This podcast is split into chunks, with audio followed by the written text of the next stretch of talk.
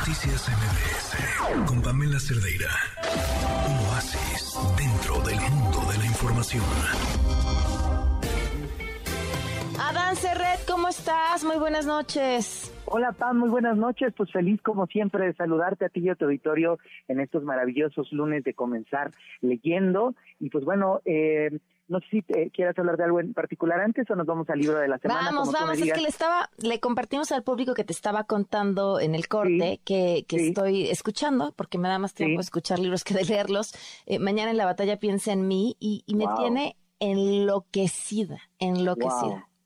Wow. Sí, es una belleza, eh, perdón, Javier Marías es un autor que recién murió el año pasado, casi se murió de un día para otro, este autor español, y quizás, fíjate, de los únicos, eh, Pam, es ese nivel que sonaba para el premio Nobel que escriben en español.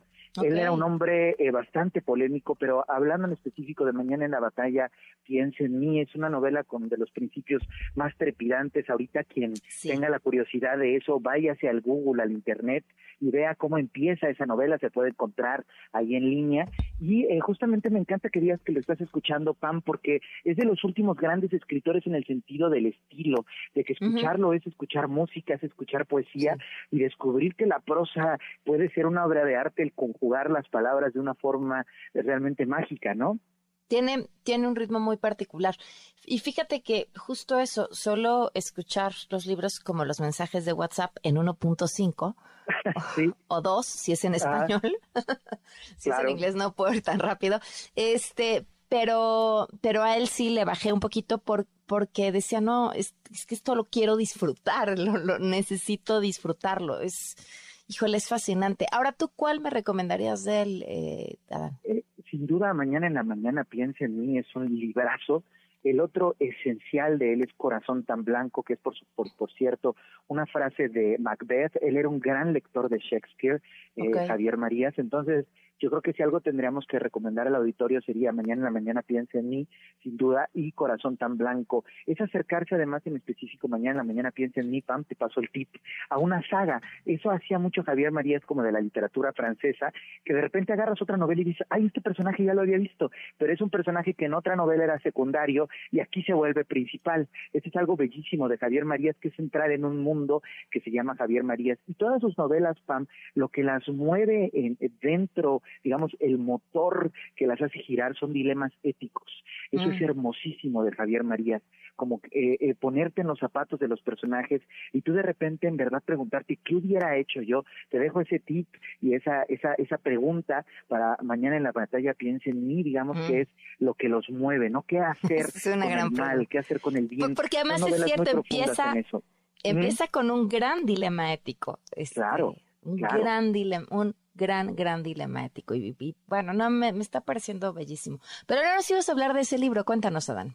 Mira, fíjate que hoy les traigo un libro muy particular y voy a empezar diciendo que a quien le haya gustado de Animales a Dioses de Yuval Noah Harari, Uy, y todo esto, eh, le va a encantar este libro que se llama Homo Emoticus, de un autor inglés que se llama Richard Sears God Be Here, que quiere decir segundo apellido, Dios si Dios estuviera aquí.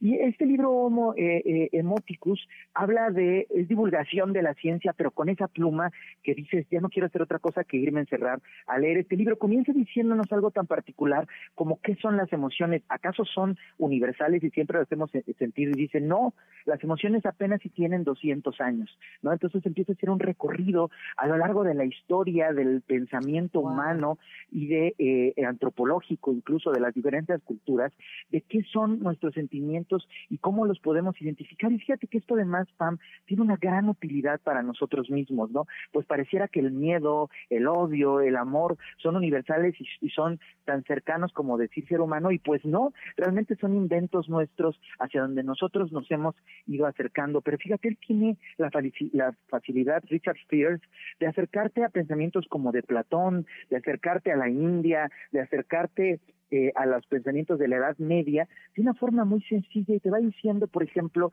que los sentimientos, y hace una analogía que me fascina, eh, son como los colores.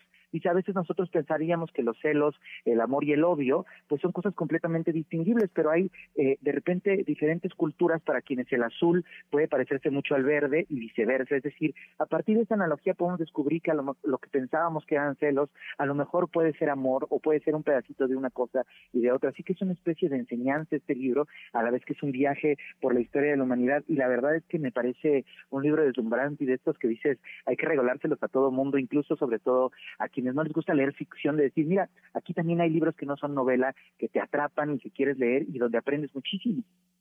Me, me encanta tu recomendación, ya está, ya está en la lista, formadísimo. Pues Adán, tus redes para que te sigan, pregunten.